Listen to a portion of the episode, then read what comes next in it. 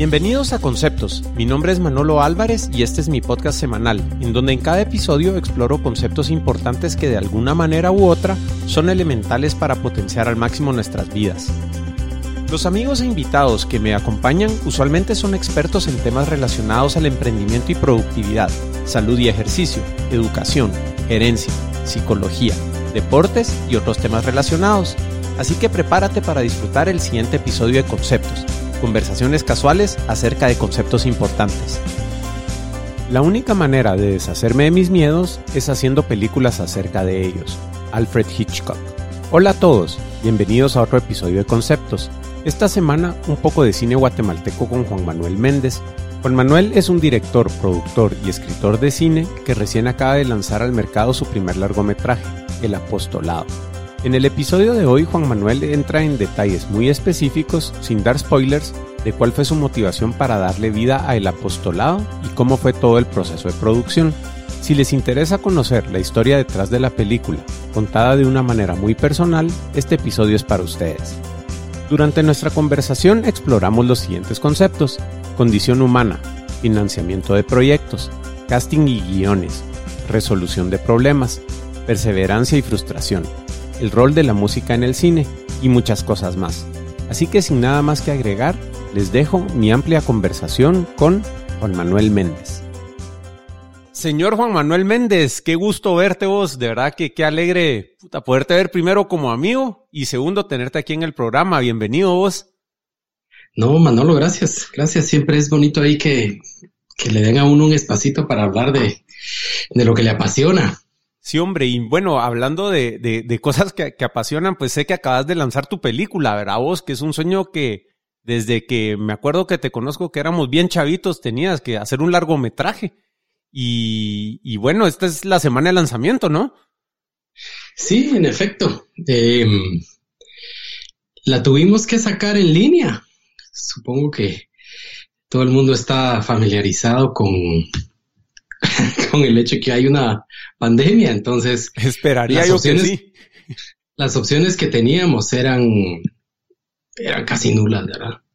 Y eso fue lo que literalmente tuvimos que hacer, es decidir, bueno, esperamos o, o seguimos lo que está pasando en el mundo, que es eh, seguir esto en línea, ¿verdad? Entonces, pues definitivamente es como romper un poco el paradigma de saltar, yo quiero que mi película se vea en cine, 5.1, eh, con el sonido que le, o sea, gastamos plata para tener ese sonido. Pero eh, es eso o, quedarme esperando hasta la vida sabrá cuándo. Entonces, pues hay que aprender a sacrificar ciertas cositas y los proyectos también tienen vigencia. Creo que si nos esperábamos demasiado era darle como demasiada vuelta. Así que creo que fue una buena decisión. Yo estoy muy contento. Qué bueno vos. Mira, con eso me, surge una, una, una, duda que he tenido. Eh, ponete la película cuando la, alquilé en Vimeo. Ponete, me decía que era hora 29. Eh, dado a lo que, a lo que mencionas, ¿verdad? de que, bueno, la lancé en pandemia y todo. ¿Cuándo la empezaste a hacer? O sea, ¿cuánto tiempo lleva un proyecto de estos para generar ese hora 29 final que estamos viendo? O sea, ¿cuándo empezó esto? Vamos, y ahí de repente ya estoy terminándola y todo, y este relajo del COVID, o sea, ¿cuándo empezó? Eh, esa es como una, una respuesta por partes, pero digamos que el proyecto duró casi tres años desde su concepción hasta estrenar. Es decir, 2017, noviembre más o menos 2017, fue que me senté a escribir el guion ya de un largometraje y grabamos a finales del 2018. Todo el año pasado fue para la postproducción, edición, eh, corrección de color, eh, eh, todo el tema de sonido y este año pues estábamos listos para, para tirarnos al agua en cines, en circuito nacional a finales de marzo, principios de abril, pero nos cayó toda esta cuestión. Sí, pues, o sea, es un proceso largo a vos. Fíjate que para cine no es tan largo. Yo estoy bastante contento. Yo, por ejemplo, estoy trabajando, estuve trabajando un proyecto eh, que se me frustró un poco por tiempos, pero lo estuve trabajando casi seis años en el guion. Wow. Vos, ¿qué diferencia hay entre un guion y un libro? Ponete, o sea, ¿qué es un guion? ¿Verdad? Solo para, para poner en contexto a las personas que van a ver la película. O sea, ¿qué onda con un guion? Mira, normalmente, si hablamos de una novela, por ejemplo, es una, es una cuestión narrativa, ¿no? Entonces, eh, ahí te van describiendo lugares, te van describiendo sentimientos, olores, etcétera. Cosa que en cine no puedes hacer. Por ejemplo, una de las reglas básicas del cine es, para un guion, es que si no lo podés eh, filmar, no va en el guion. Es decir, no podés, vos no podés decir en un guion eh, el olor del café lo levantó en la mañana. Ajá. Tenés que, tenés que poner en imágenes la descripción de por qué alguien se va a levantar por un olor. Claro, ajá. Y entonces ahí es lo lindo, ¿no? Porque eh, entra toda la parte de interpretación de cómo va a ser un realizador para llevar a cabo esta pequeña acción, que es levantarse porque huele a café. Sí, pues. Ajá, órale. Y eso es lo que empezaste a hacer hace casi tres años para, para el apostolado. Sí, sí, de hecho, eh, mi proceso en específico para esta película eh, fue justamente empezar a escribirlo en narrativa. Es decir, en esa narrativa yo sí tengo justamente que lo despierta el, olor del café, por ejemplo. Este tipo de, este tipo de imágenes sí las, sí las tenía porque a mí me ayudan visualmente a entender qué es lo que después voy a contar. Entonces yo creo em, un set de imágenes que no necesariamente voy a poder contar y luego me las arreglo en el guion para ver cómo lo cuento. Ya. Qué interesante. O sea, ponete para, para entender también cuando, cuando vemos películas nosotros, ¿verdad? Vos, o sea, hay un productor, hay un director. Eh, vos creo que jugaste varios roles aquí, ¿verdad? O sea, vos la escribiste. Sí. Vos la fuiste el productor. Así es. Eh, y la dirigiste. Sí, la edité. Y la editaste. y la estoy tratando de comercializar y sí, mira, sí, en el ideal, digamos, del cine, eh, pues cada quien tiene un rol. A mí me hubiera encantado dedicarme nada más tal vez a escribir el guion y a dirigirlo y que pues hubiese un productor que se ocupara de arreglar todos los problemas. El productor básicamente es el encargado de la logística. Ya. Eh, y el director se encarga de la parte creativa, es decir, cómo voy, cómo voy a contar la historia y cómo quiero que se vea esa historia. Sí, pues, sí, pues, o sea, eh, ponete cuando, cuando se hace una película, ponete, tenés también, me imagino que todo el tema de, de, contratar actores, eh, lograr que puedas filmar en ciertos lados, o sea, ¿qué, qué, son esas cosas que rara vez sabemos que, hay que hacer para hacer una película? Ponete, que, que son todo ese chance más allá de, de tu vocación, ponete, que es contar la historia. Sí, mira, yo, yo les puedo contar millones de anécdotas sobre qué fue lo que nos fue pasando eh, en, la producción. Em, todo lo que estás diciendo, básicamente conseguir actores, conseguir locaciones, eh, la comida de la gente, el transporte, todo esto es, la producción. Es decir, la figura del productor es quien se ocupa de, esto que es la, la logística. Y sí, ya te digo que nosotros, por ejemplo, al no tener muchísima plata, digamos, con un presupuesto sumamente ajustado, tuvimos que hacer uso del viejo y conocido favor. ya, Manolo, ¿te acordás que un día te hice un favor? Pues bueno, ahorita te toca. Llegó el momento. Dame tu garage, ¿verdad? Pues. Y fue muy bonito porque, bueno, para empezar, yo aquí en mi casa fue una multilocación. Yo acá grabé cuatro cuatro lugares diferentes de la película son en mi casa. Wow. Eh, le hablé a un buen amigo para que para usar la casa de su abuela. Tengo muy buena relación con su familia. La abuela me quiere mucho y, me dijo, claro que sí, mi hijo, lo que querrás de mí.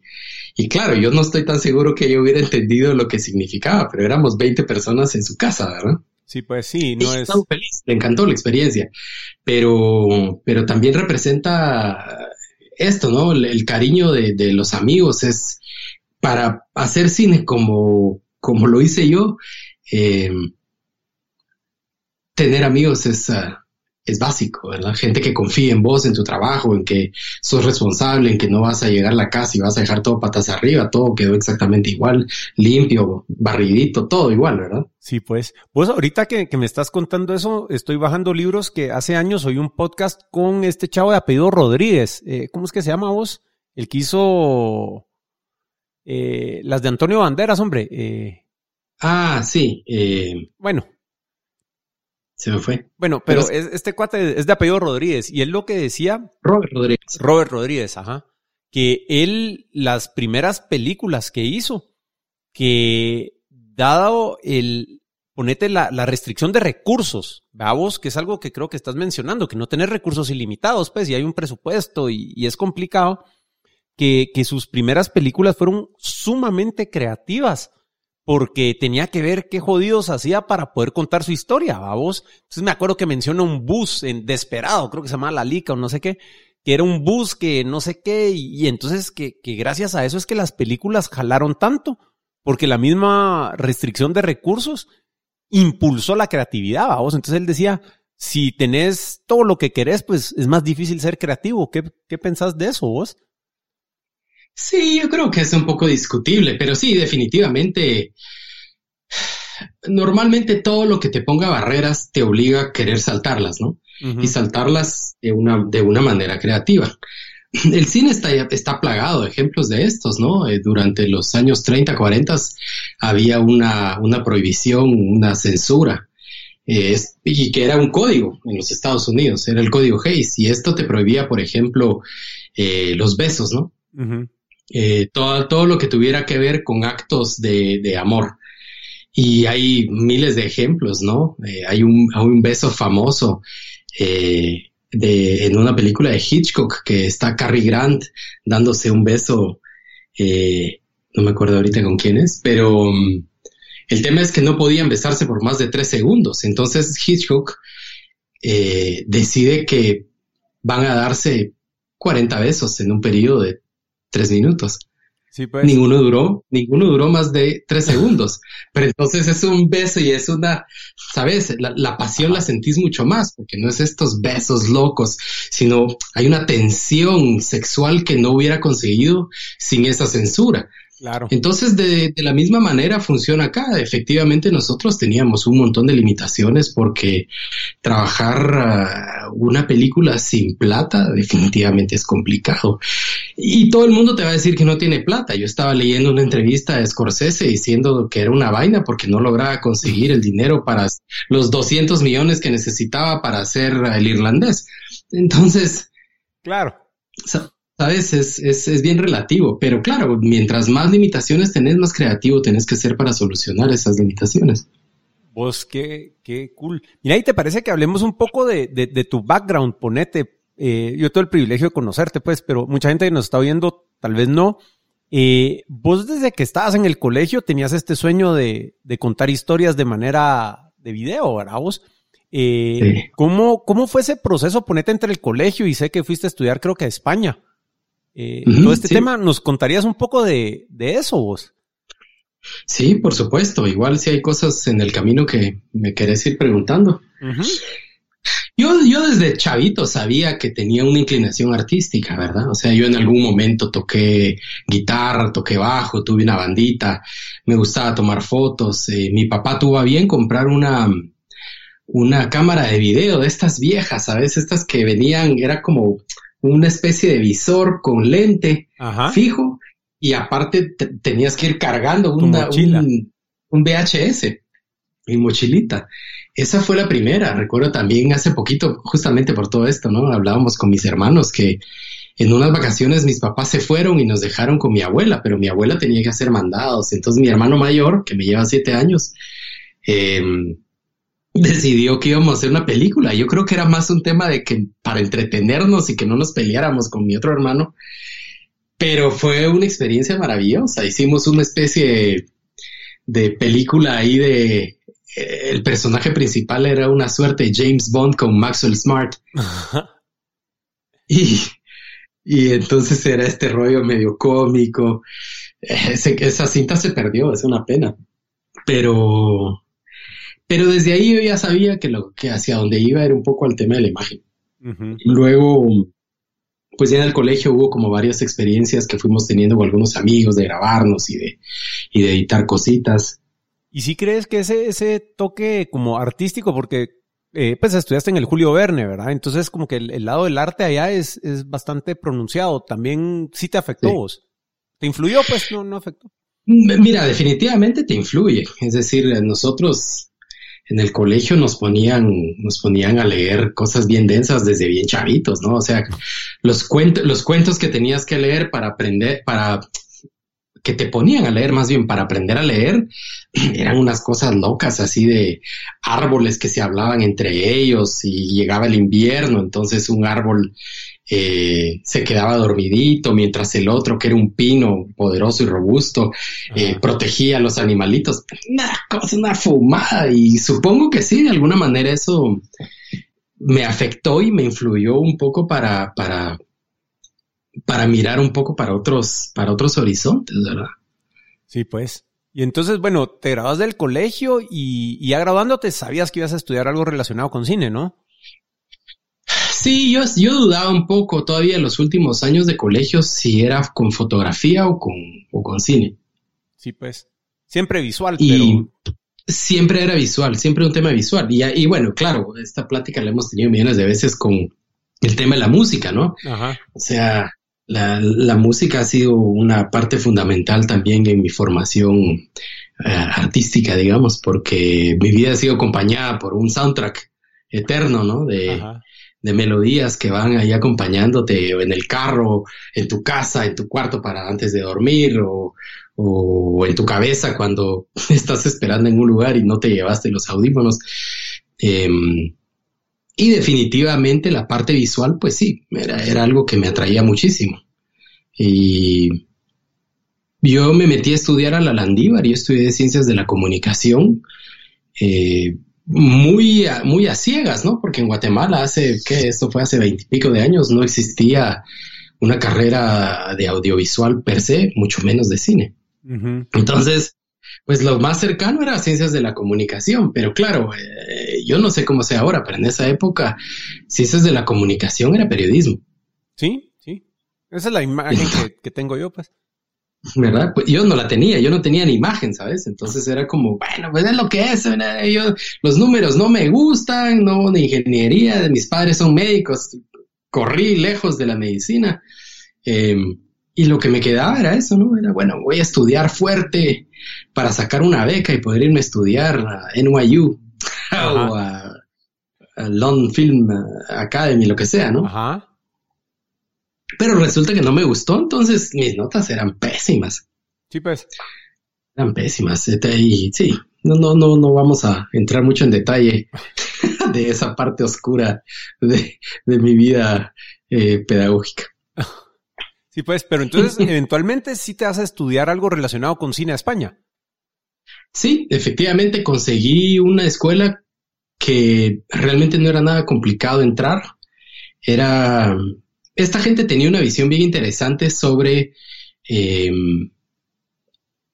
quiénes podían hacer cine, ¿verdad? Entonces ellos, su política supongo que también tenía que ver un poco con la plata, pero digamos que la vendían bien en el sentido que decían, aquí no tenemos por qué no aceptar a nadie, ¿verdad? Sí, de repente no aceptaban gente, pero, pero en términos generales, si vos mostrabas que lo que querías era aprender sobre el oficio, era, era, era suficiente. Claro, eso también quería decir de, que pues iba a haber mucha deserción, porque pues no todo el mundo está hecho para eso. Correcto.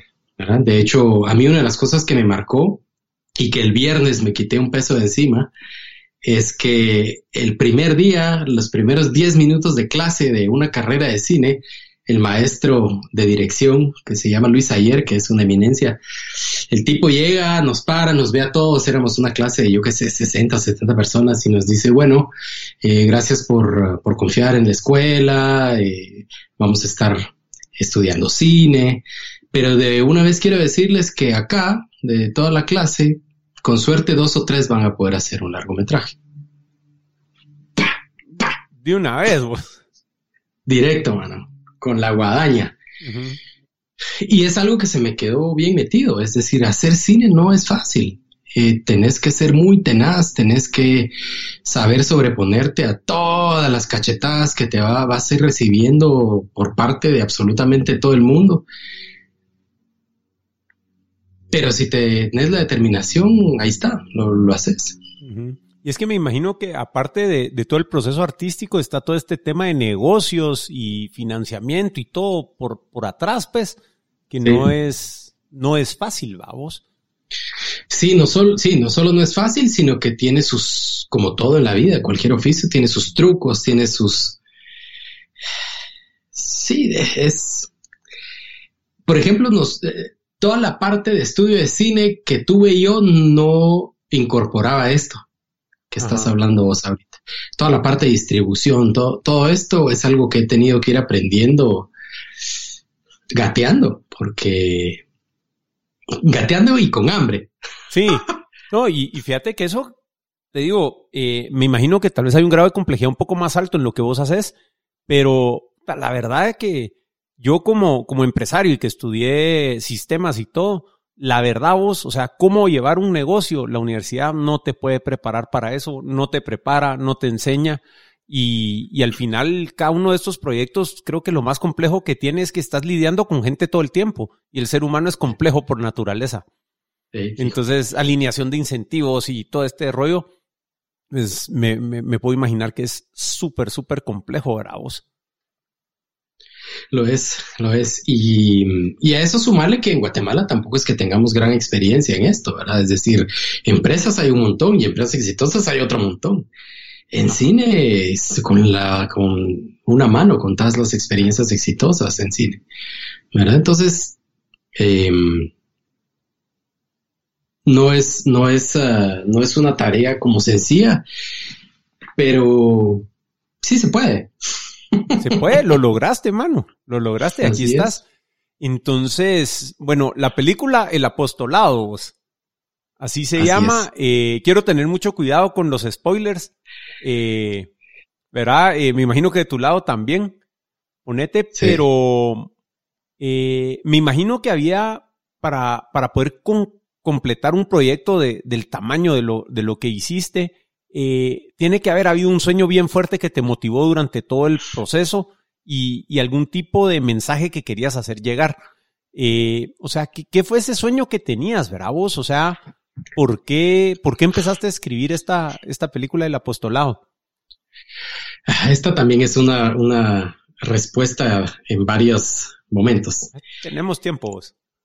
Digamos que la motivación principal para hacer esta película fue la frustración. Ok.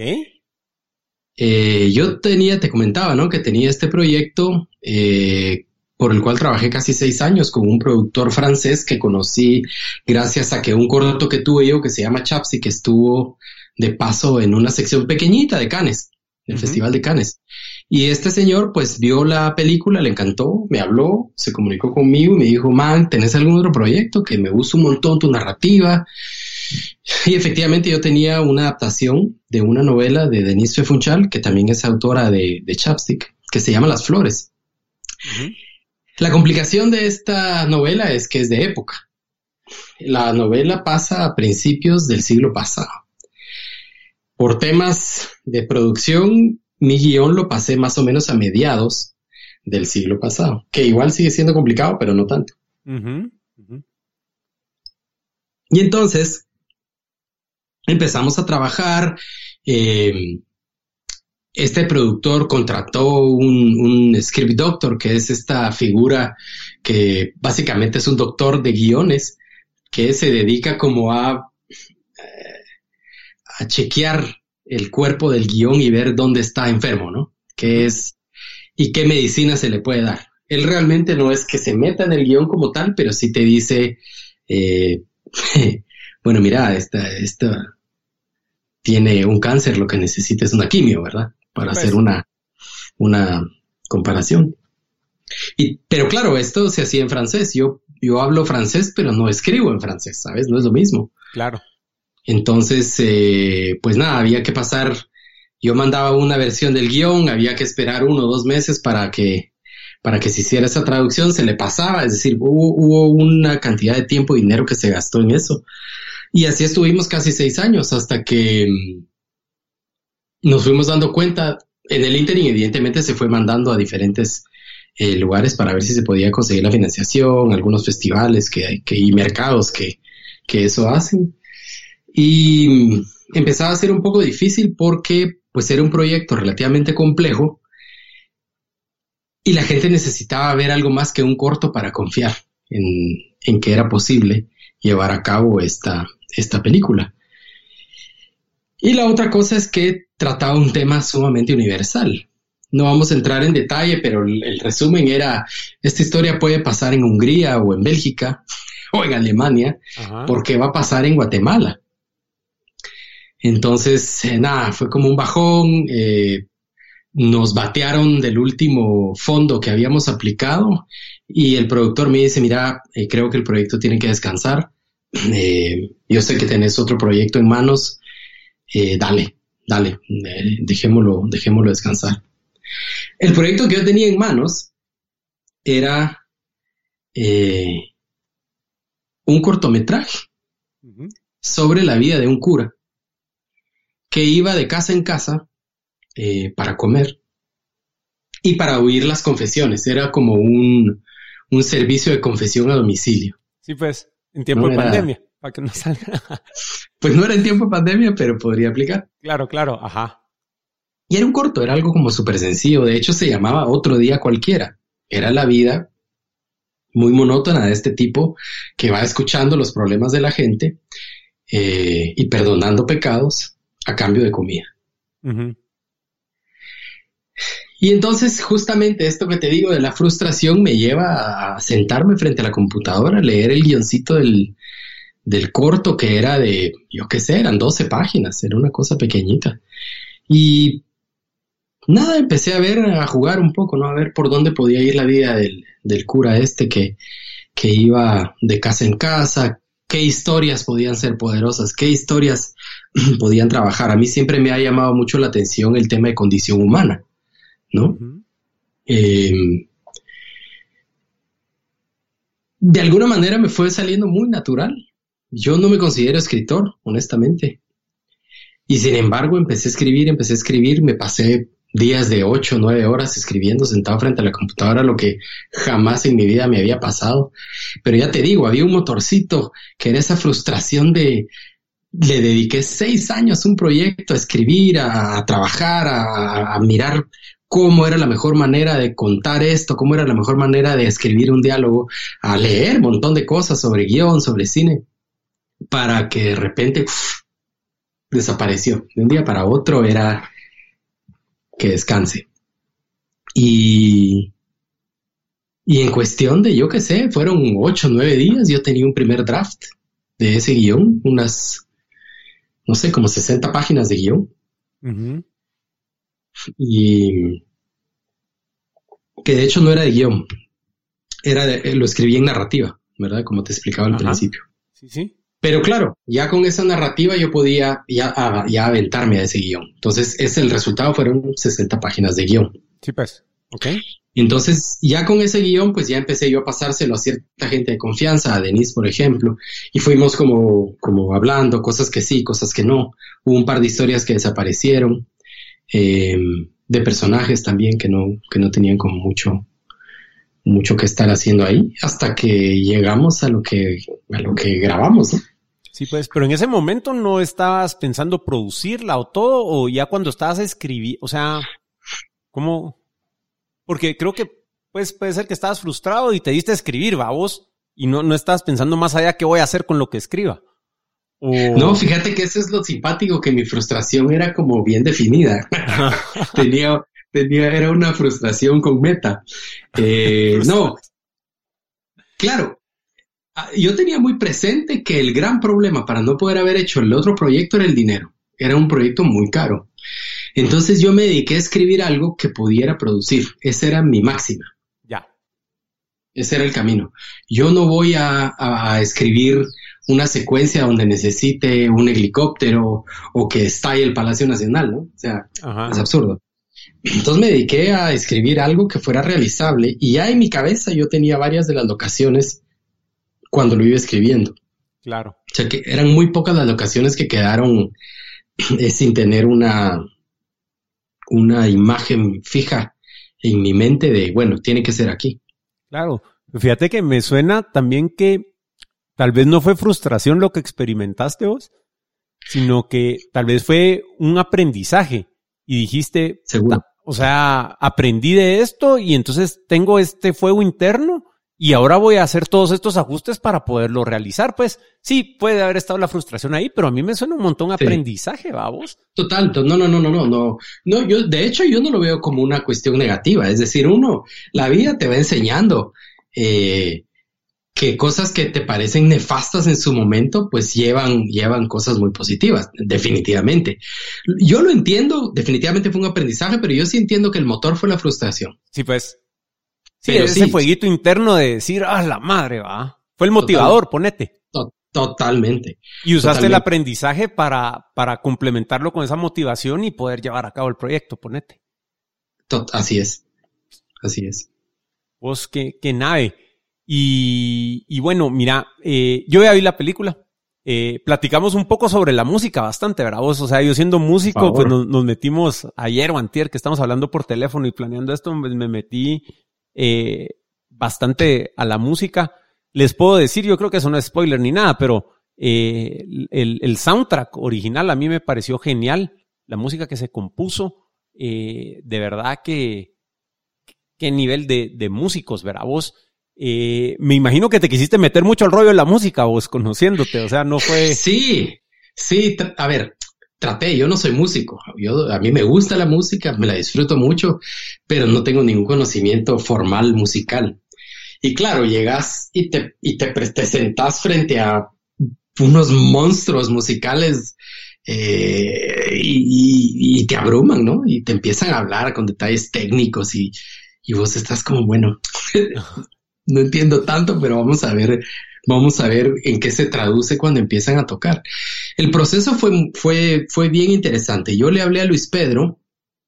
A mí me gusta mucho lo que hace Imosh, ¿no?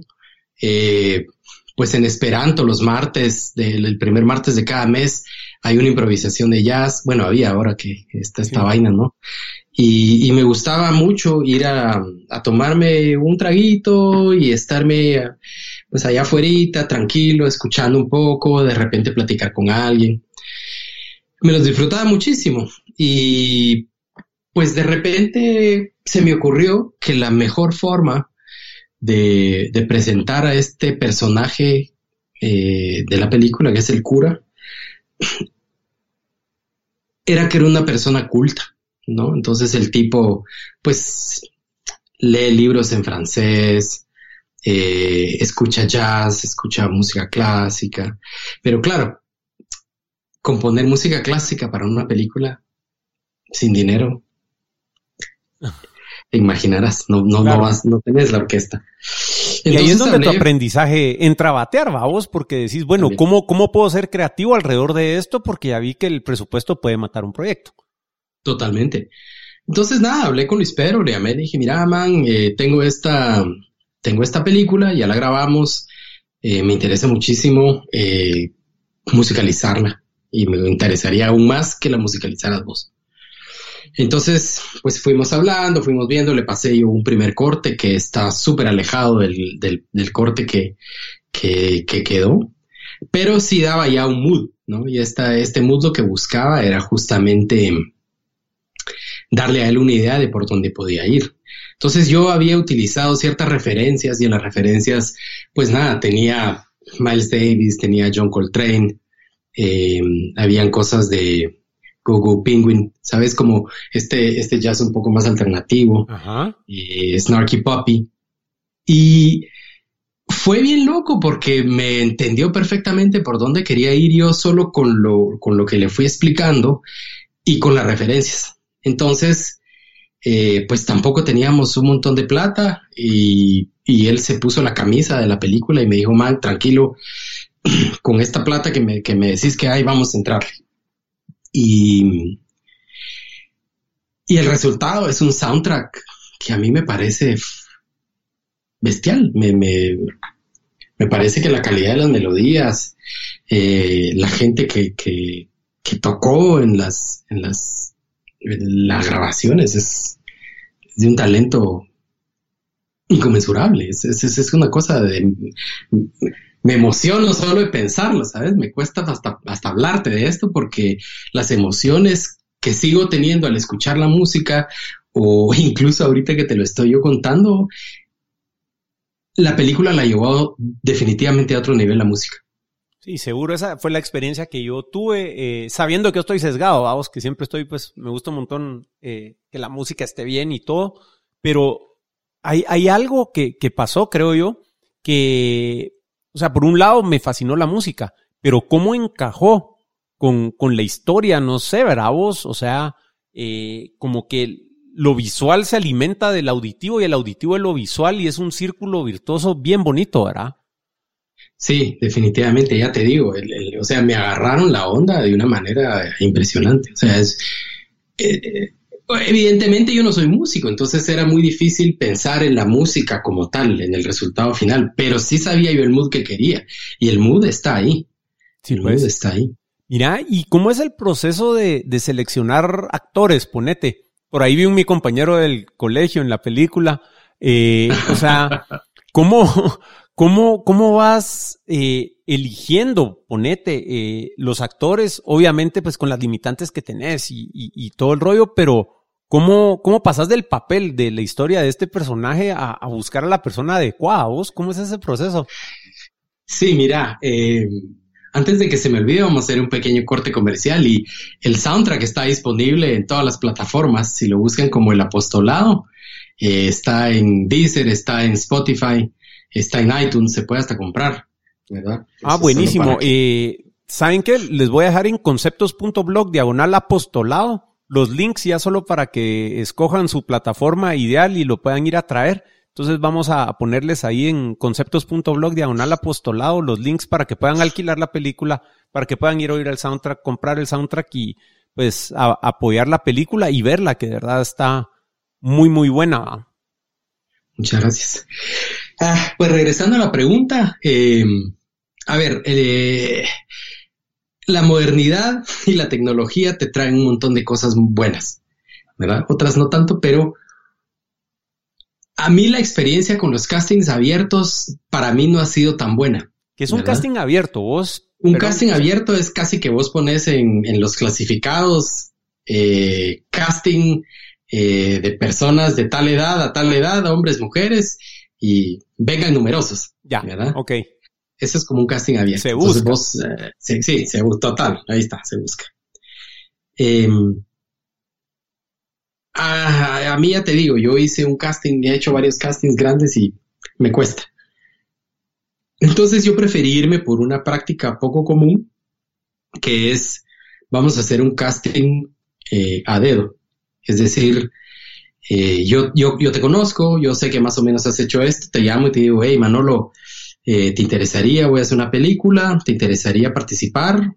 tengo este, este y este personaje, no sé para cuál podrías encajar, pero eh, eventualmente podría funcionar si tal y tal cosa. Entonces, la gente va llegando eh, y, voy probando uno o dos personajes o tres personajes dependiendo de hasta dónde vea yo que puedo estirar el, chicle. Y para dos personajes que son las dos ah, eh, chicas que acompañan al personaje principal, no encontraba realmente lo que quería, así que me metí a Instagram y empecé a buscar. Y me da, me da un poco de risa porque me acordé un poco de, no sé si viste un documental de, de Journey. Ah, cuando encuentran al filipino. Sí. Sí, sí, sí. Pues justamente el Neil Sean viendo, viendo en YouTube eh, videos de todo el mundo hasta que llega este, este brother de, de, Filipinas y algo así me sentí porque, ¿sabes? Aparte, ¿cómo abordás a una chava guapa? Porque eran chavas guapas. Eh, y le decís, hola, ¿qué tal? Mira, yo soy director, voy a hacer una película y me pareces eh, perfecta para un personaje. Ajá. cómo, cómo no sonar pervertido, ¿sabes? Claro, claro. Sí, Y fue yuca, como- vos. Ajá. Por suerte, Guatemala es muy pequeña y entonces teníamos ciertos amigos en común, Ya. ¿verdad? Eh, entonces, pues nada, me presenté como esto y luego les dije, mira, yo soy amigo de tu prima, soy amigo de tu, de tu, ¿sabes? De tu tía, para, por favor, preguntarles, aquí está mi, mi página web, y aquí está el trabajo que he hecho, es decir, no, no lo estoy improvisando ni, Claro. ni, ¿sabes? Las dos se tardaron, no sé, casi una semana en responder antes, ¿no? Como que hicieron toda la averiguación antes y, ¿verdad? Sí, pues. Y finalmente respondieron, atendieron al llamado, fueron a hacer su casting y quedaron. Así a, a la prima y primera. O sea, la- las. Eh, digamos que no, sí, sí, sí, sí habíamos eh, buscado otras actrices, ¿verdad? Claro. Entonces, eh,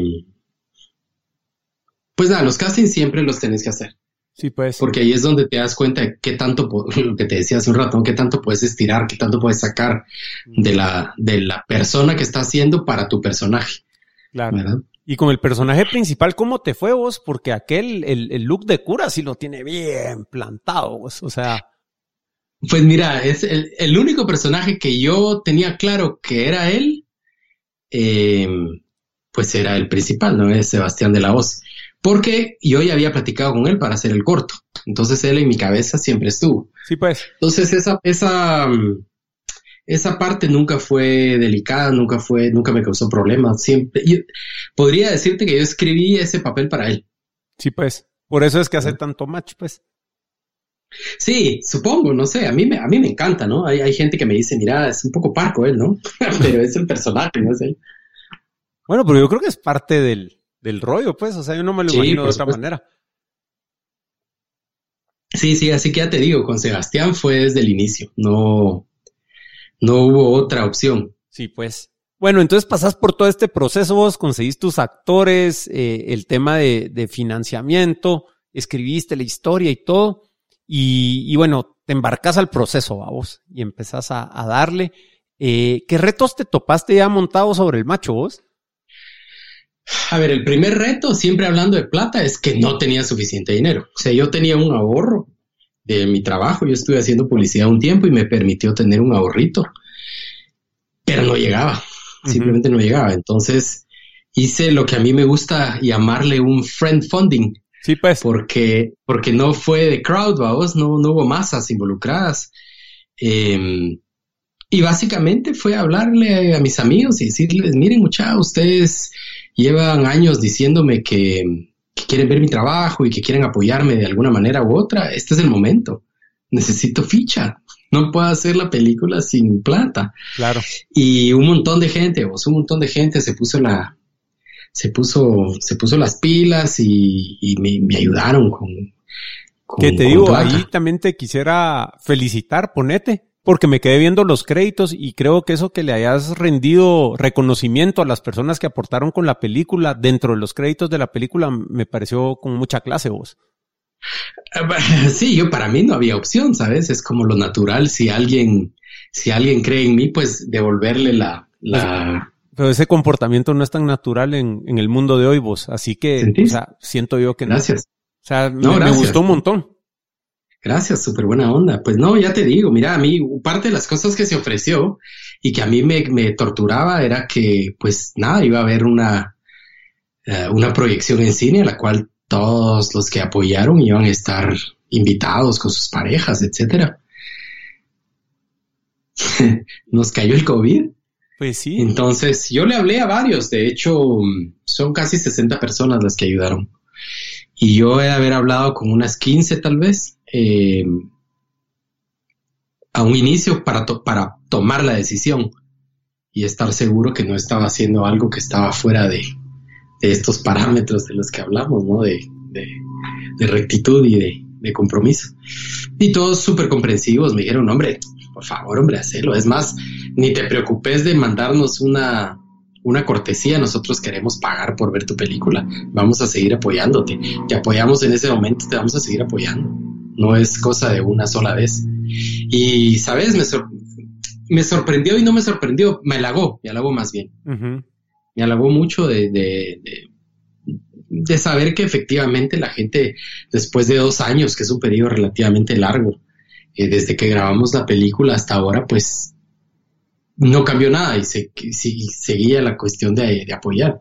Claro, claro. Mira, y ponete, yo viendo la película y, como te digo, te conozco y todo, hay un, par de líneas ahí que cuando las oí podía ver tu cara, vos, o sea, eh, es, es tan, tan vos, o sea, ponete ahora que la película ya está en el mundo, o sea, ¿cómo se siente ver una parte tuya eh, que, que, está ahí afuera, pues? Y, y, y, lo quiero atar a otra pregunta porque conociéndote y todo, yo sé que a vos, como mencionabas, que te importa la, la condición humana, te importa mucho eh, ciertos aspectos eh, sociales, ponete, o cosas que consideras que no están bien. Y no amagaste con atacar esos temas de, de frente con la película, ponete, sin meternos en detalle. ¿Cómo se siente poder dejar esa parte tuya ahí afuera con, eh, buscando un trasfondo de, de cambio, ponete? Mira, eh, la pregunta es, es, es, como extraña porque yo creo que es más fácil para vos ver pedazos de mí en la película que para mí. Eh, y yo creo que esto es como ir al psicólogo, ¿no?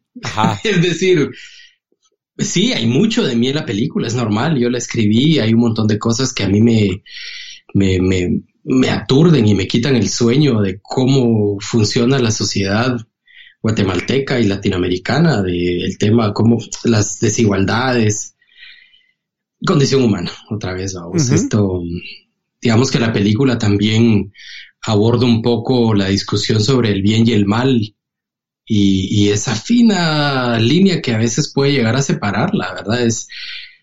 Eh, un chavito que se roba un pan y pasa la vida en la cárcel.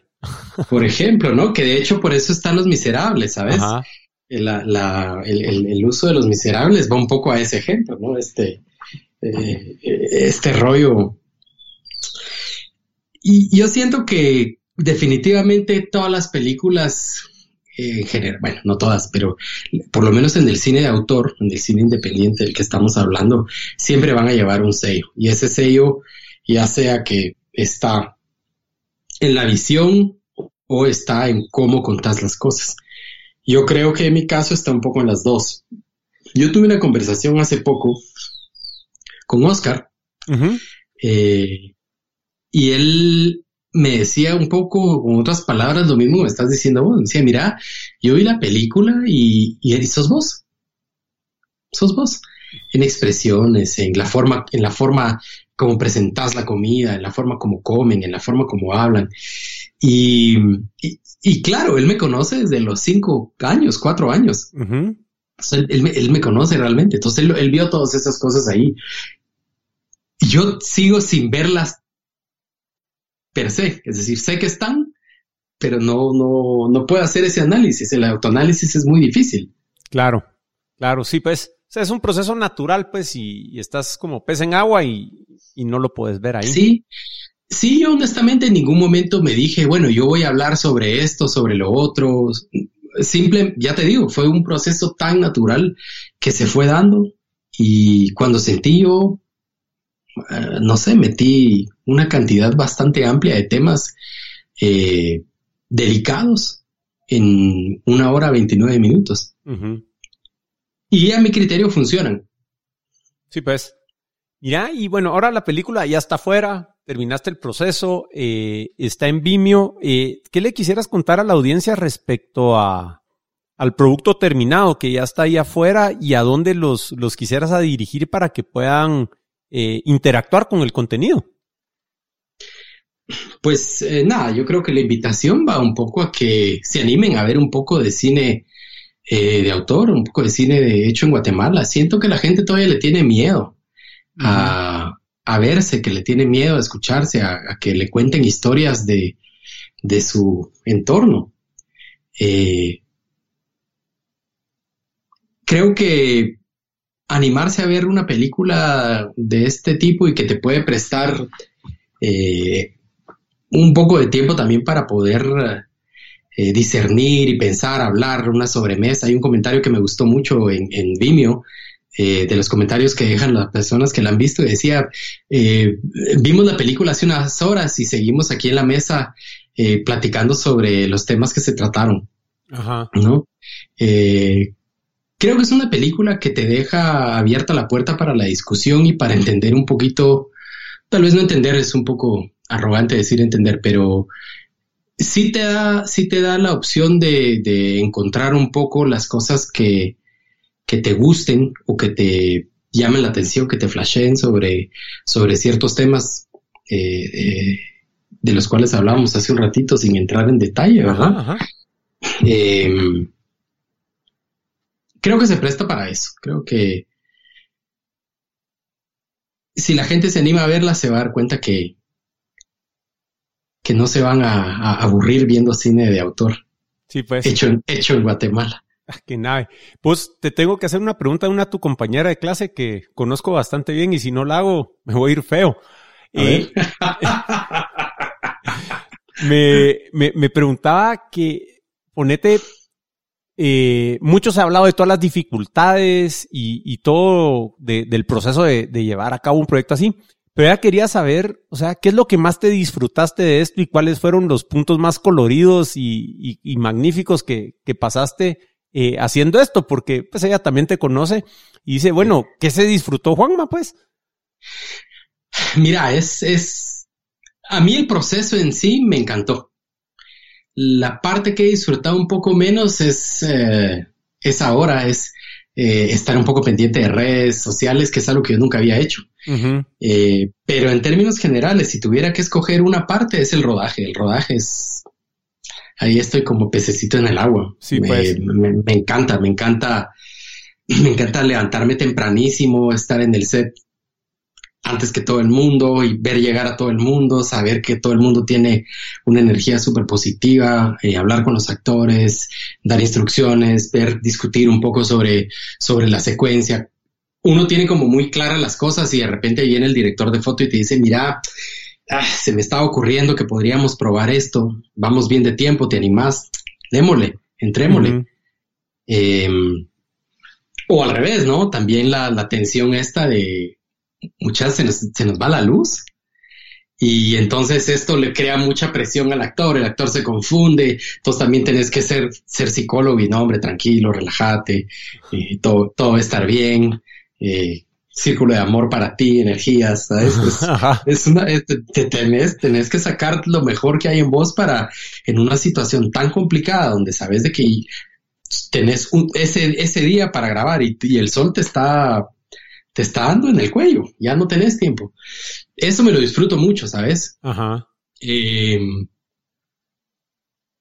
regresar destrozado a la casa también sabiendo que voy a dormir cuatro horas porque al día siguiente me tengo que levantar temprano. Eh, es un poco masoquista, pero me encanta. Creo que tiene que ver un poco con la, adrenalina, la euforia de, de, estoy haciendo algo por lo que creo, que me gusta. Claro. me gusta pensar que todo el mundo cuando sale a trabajar y le gusta su trabajo, su empresa, etcétera, le pasa eso, ¿verdad? Sí. Eh, Definitivamente no, no, no, no todo el tiempo fue, fue divertido, hubo cosas como complicadas durante la película, pero como, como bien hablamos al principio, todo eso te, repones de eso, ¿no? Y, claro. Y, saltás ese murito y seguís caminando. Buenísimo. ¿Vos? Así que sí, el rodaje, vos, el rodaje. El rodaje. Definitivamente. Ni te voy a cumplir, mira. Eh, eh, te quería preguntar, ¿qué sigue ahora para el apostolado vos? O sea, en, en, planes, me imagino, porque ahorita te tocó improvisar, pues. Eh, sí. ¿Cómo vamos hacia adelante con la película, vos? O sea, ¿qué, qué tenés pensado? Y, y, pues comprendiendo que la situación ahora es totalmente atípica y, y solo planes puedes tener, pues. Pues mira, el futuro inmediato es tratar de dar a conocer lo más posible la película, que más gente la vea, eh, que gente que normalmente no la vería la pueda ver. Creo que eso es como una de las cuestiones inmediatas que me gustaría lograr. Eh, tampoco es muy fácil porque hay un poquito de hostilidad, como hablábamos hace un rato, a, hacia lo que, lo que, a lo que se puede hacer o no acá. Pero creo que ese es el plan más inmediato. Cuando terminemos de, de, de, tener la película, que de hecho, eh, pues aquí en primicia, ya que es día jueves, eh, vamos a seguir una semana más, ¿verdad? Ok, ok. o sea, hay una semana más para verla en Vimeo. Pues por lo menos este fin de semana y vamos a ver los resultados del fin de semana. Es decir, sí, en términos más concretos, este fin de semana va a seguir y el domingo tomaremos la decisión, pero a mí me gustaría creer que la gente va, va, va a seguir buscando la película y, y vamos a, vamos a tomar la decisión. Pero el fin de semana fijo, fijo, fijo nos quedamos. Ok, aquí vamos a ver de, de pedirle a la gente, o sea, primero vayan a verla y, y segundo, pues cuéntenle a otras personas que, que, la puedan ver y conozcamos un poco más lo que, lo que es Guatemala contada a través de los ojos de un guatemalteco, pues. ¿Verdad? Entonces, buzos mucha con eso.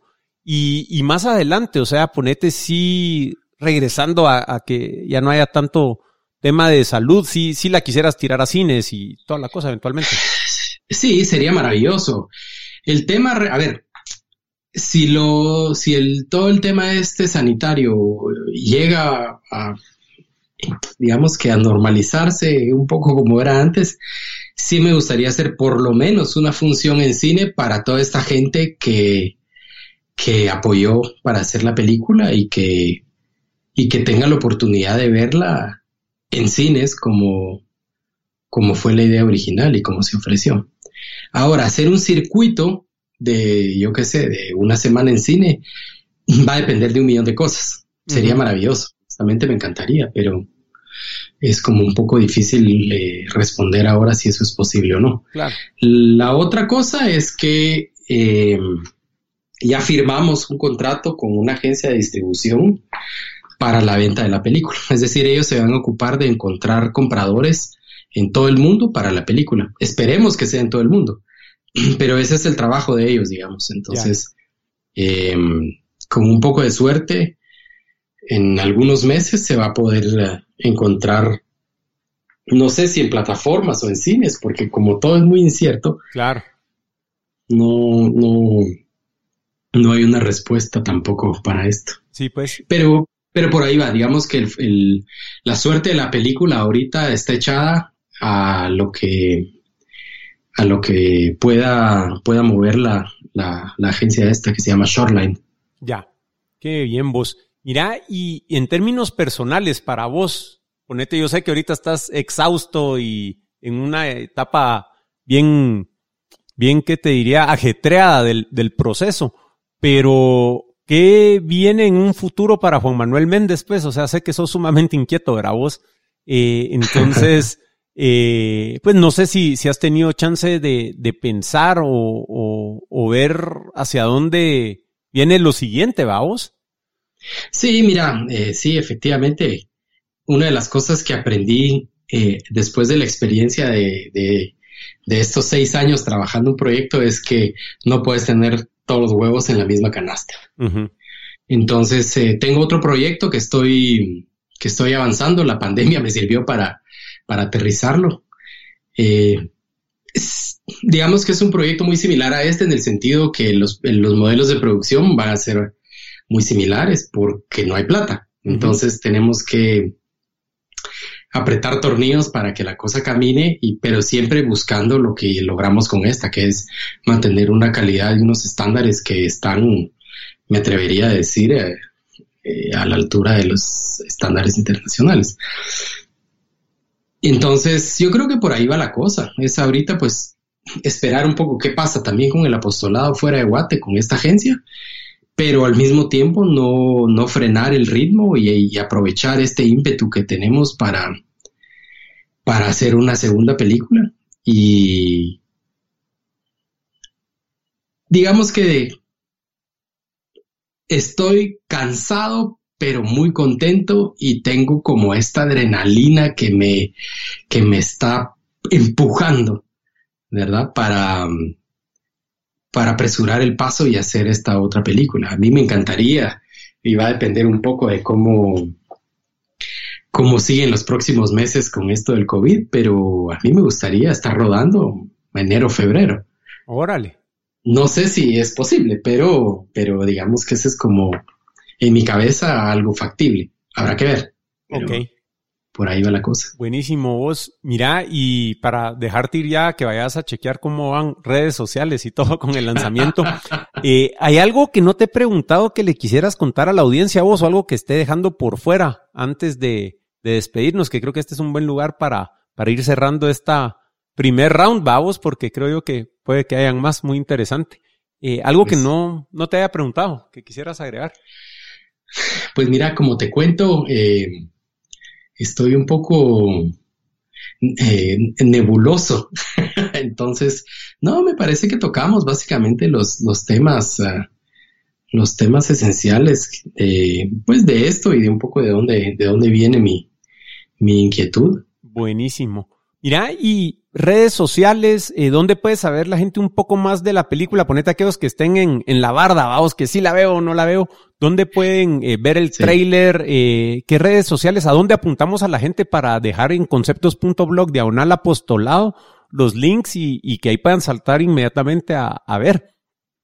A ver, mira, tenemos una página web donde agrupa un poco todo. Ahí está, se llama mm, www.elapostoladofilm.com. Okay. Las redes son arroba el apostolado film, eh, tanto en Instagram como en Facebook.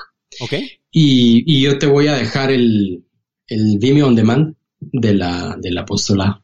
Buenísimo.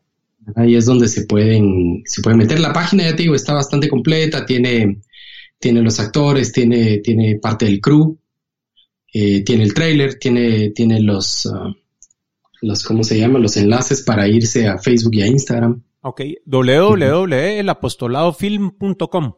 Ahí lo pueden encontrar y el resto de vínculos que nos menciona Juan Manuel van a estar en conceptos.blog diagonal apostolado.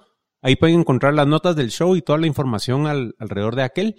Eh, vos no me queda nada más que agradecerte el tiempo, de verdad. Eh, qué, qué gusto volverte a ver, de verdad que buenísimo. Lástima que no lo pudimos hacer en, en persona, eh, pero sí creo que queda pendiente juntarnos. Felicidades por el proyecto, vos, de verdad que qué gran logro. Estoy bien orgulloso de lo que hiciste. Y, y nada, pues eh, muchas gracias. Y a ustedes que nos escuchan allá afuera, nos vemos la semana entrante.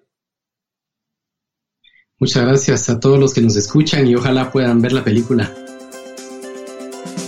Apreciamos que nos hayas acompañado en este episodio de Conceptos. Si te gustó el contenido, suscríbete o déjanos una reseña en Apple Podcasts, Spotify, Deezer, Overcast o tu app de podcast favorito.